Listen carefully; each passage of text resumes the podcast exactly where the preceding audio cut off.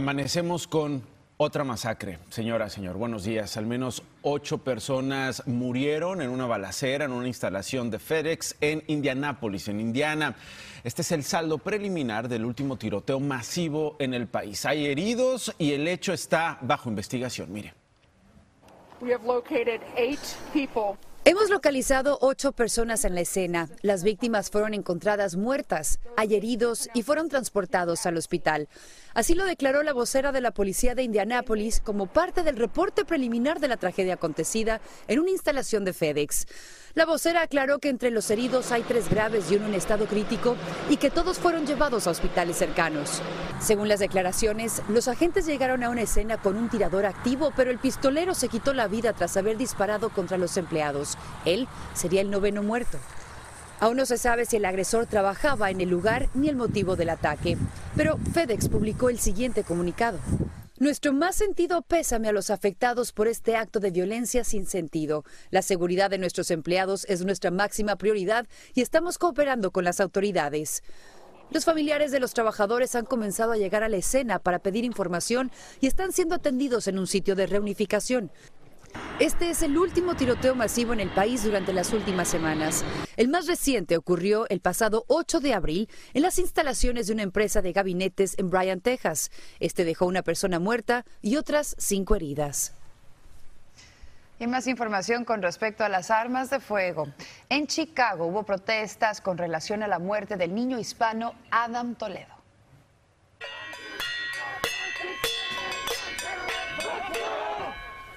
Estamos viendo a grupos de manifestantes que se reunieron frente a una estación de policía y marcharon hacia el centro de la urbe exigiendo justicia para Adam Toledo, cuya muerte a manos de un policía está ahora bajo investigación.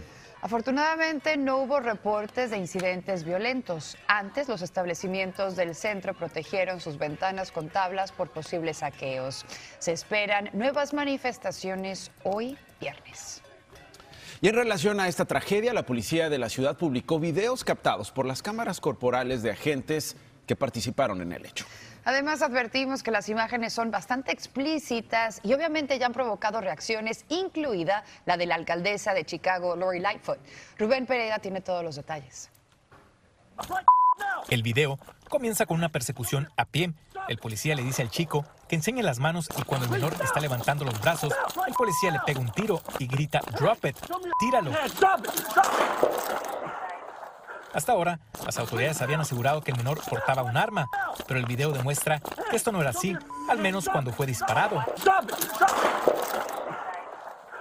Las autoridades mostraron un arma que se recuperó en la escena. Así fue como reaccionaron activistas de la villita al ver las imágenes del menor siendo batido por la policía. Miré este video y me, me quitó todo el poder del corazón, porque ese niño murió ahí, él tenía miedo, él se miraba asustado. Estos fueron los momentos de tensión después de que el menor recibió el disparo. Los agentes trataron de reanimarlo mientras llegaba la ambulancia, pero los esfuerzos fueron en vano. Madison fue testigo de ese dramático momento. Él nada más estaba tendido ahí, ya, no tenía su camisa, le habían quitado su camisa, estaba pues sí, de la cintura para arriba desnudo. El policía estaba queriéndolo revivir y pues el niño ya estaba sin vida. Las cámaras corporales de los agentes también captaron el instante cuando un joven que acompañaba a Adam Toledo fue detenido. La Oficina Civil de Responsabilidad Policial hizo público el video de distintas cámaras corporales de los oficiales y otros que se grabaron en la escena. La Oficina Civil de Responsabilidad Policial continúa investigando la tragedia que ocurrió en este callejón. Aquí en La Villita exigen que sea una investigación transparente. No parent should ever have a video. La alcaldesa de Chicago, acompañada de activistas latinos, dijo que ningún padre debería ver un video de los últimos momentos de vida de su hijo y pidió que no se haga un juicio de estos hechos hasta que concluya la investigación, que también espera sea transparente. El niño voltea. Para la abogada de la familia, esta tragedia se pudo haber prevenido. Rubén Pereira, hoy día, Noticias Telemundo. Y aquí le daremos seguimiento a ese caso. En otro incidente violento ocurrió otro tiroteo en el aeropuerto de San Antonio, Texas, lo que ha provocado retrasos en los vuelos. Según el reporte, un oficial le dio el alto a un vehículo que iba contra el tráfico en la terminal B. Y entonces un hombre descendió con un arma larga en la mano y disparó. El uniformado respondió al fuego e hirió al agresor, quien murió luego en un hospital. La policía está relacionando al fallecido con disparos a dos autopistas desde sendos elevados. La mujer hispana de Los Ángeles, sospechosa de matar a sus tres hijos, ¿se acuerda? Aquí le presentamos la historia hace días, admitió haber cometido el crimen. Lo hizo durante una entrevista en televisión y antes de que la fiscalía le haya presentado todavía los cargos por asesinato. Liliana Carrillo, de 30 años, justificó el triple homicidio de sus hijos diciendo que mató a los pequeños porque, según ella, era la única manera que tenía para ponerlos a salvo de su padre con quien mantenía una disputa sobre su custodia. Igualmente dijo que quisiera no haberlos matado.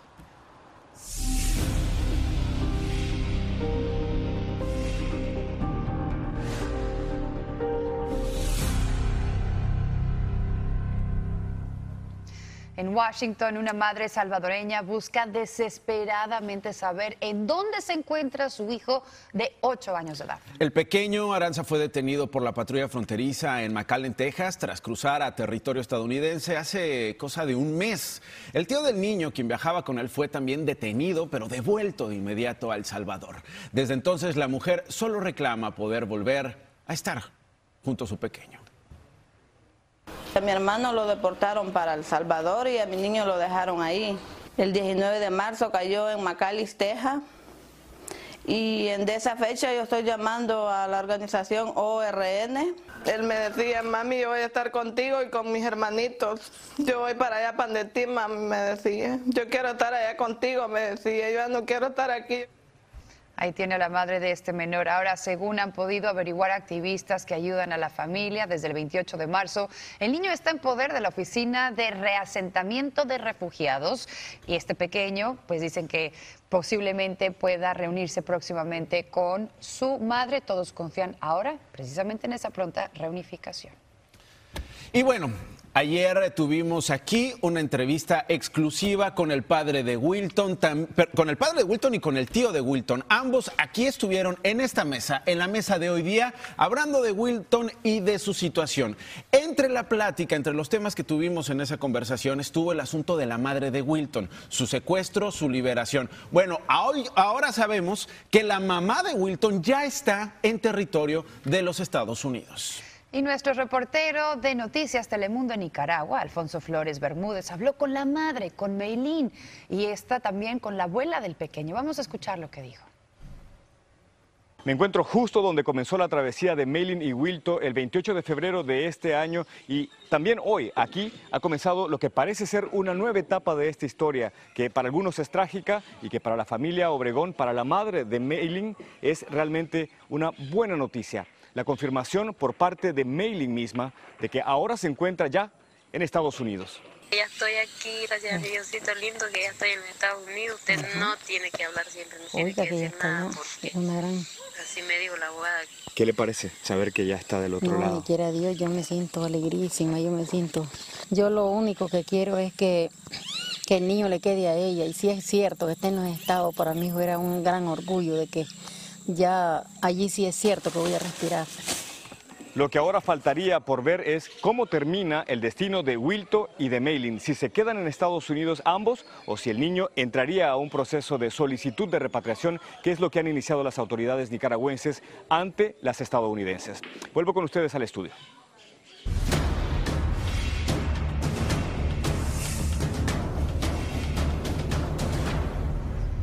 Gracias, Alfonso Flores, por este reportaje. Y vamos a cambiar de tema, Nacho. Es que la vacunación contra el COVID-19 pues, nos recuerda a veces a una montaña rusa, ¿no? Avances, retrocesos, sustos, incertidumbres, contradicciones, pero también alegrías. Sí, las variantes del virus tienen buena parte de la responsabilidad de nuestras ansiedades y, por supuesto, de eh, la ciencia y sus logros. La novedad más reciente es la posibilidad de una tercera dosis de Pfizer. Nuestra colega Cristina Londoño está en Washington para ampliarnos. Saludos, Cristina. ¿Cómo, cómo ha sido tomada esta noticia? Así es, gracias, muy buenos días. Bueno, los expertos en salud ya se esperaban el anuncio de que va a ser necesaria una tercera vacuna o quizás que los estadounidenses se vacunen todos los años contra el coronavirus. Sin embargo, les preocupa que esta noticia vaya a generar aún más desconfianza entre esas personas que dudan de vacunarse. El alivio que han sentido millones tras completar su ciclo de vacunas podría ser más corto de lo que esperábamos. Y estas imágenes parte de nuestra nueva realidad, según reveló el presidente de Pfizer. A likely scenario is that there will be likely a need for a third dose somewhere between uh, six and 12 months. Ansiosos por volver lo más posible a la normalidad, encontramos resignación entre la gente. Hay que hacerlo, pues hay que evitar pues más contagios y pues estar hospitalizado o morirse a la vez uno y tenemos hijos pequeños todavía. Sábado me vacuno con Pfizer y, y me siento segura. Así se tenga que vacunar tres veces. Así me tenga que vacunar las veces que me tenga que vacunar.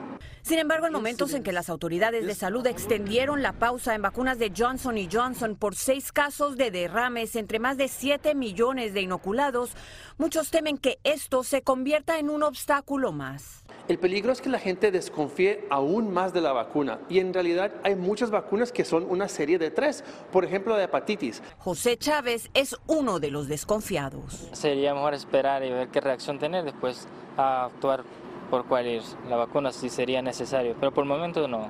Aunque una tercera tanda de vacunas Pfizer puedan sorprender a muchos, lo cierto es que las farmacéuticas ya están desarrollando vacunas para el año entrante que respondan con mayor eficacia a las nuevas variantes.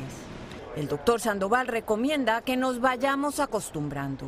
Igual que la influenza, nosotros tenemos que vacunarnos probablemente una vez al año y va a ser lo normal. La pregunta ahora es si la producción de Pfizer alcanzará para una tercera tanda. En Washington, Cristina Londoño, hoy día, Noticias Telemundo.